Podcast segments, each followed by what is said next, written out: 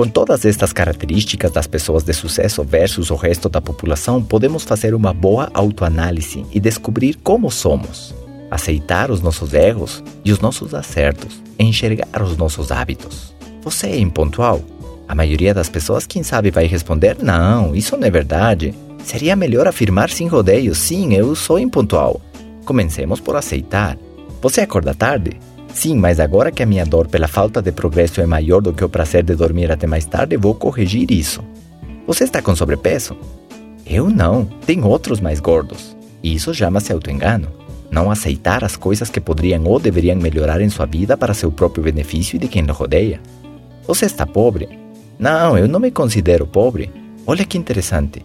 Tem muitas pessoas de sucesso que ainda sentem que podem melhorar e se desafiar a continuar prestando serviços ou fabricando produtos com maior excelência, criando maneiras de distribuir e alcançar o máximo de clientes e às vezes não para ganhar mais dinheiro, mas para sua própria satisfação de saber que continuam crescendo e progredindo. Acredito que se você não aceita sua condição, não tem como mudar. Ninguém que não aceite que está com sede vai procurar água. E quem não aceita que está com fome vai procurar pão. Eu preciso aceitar a minha realidade, exatamente onde eu estou. Estou indo bem ou estou um pouco atrasado com os meus resultados? Uma vez que você entende que aquela história que você conta a si próprio é falsa, deixamos de colocar desculpas.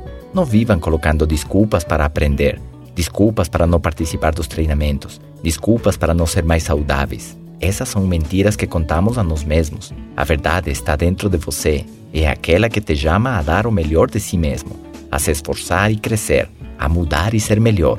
Isso vai gerar em você automaticamente maior criatividade, persistência e resistência aos obstáculos que todo empreendedor tem que superar em seu trajeto rumo ao seu sucesso.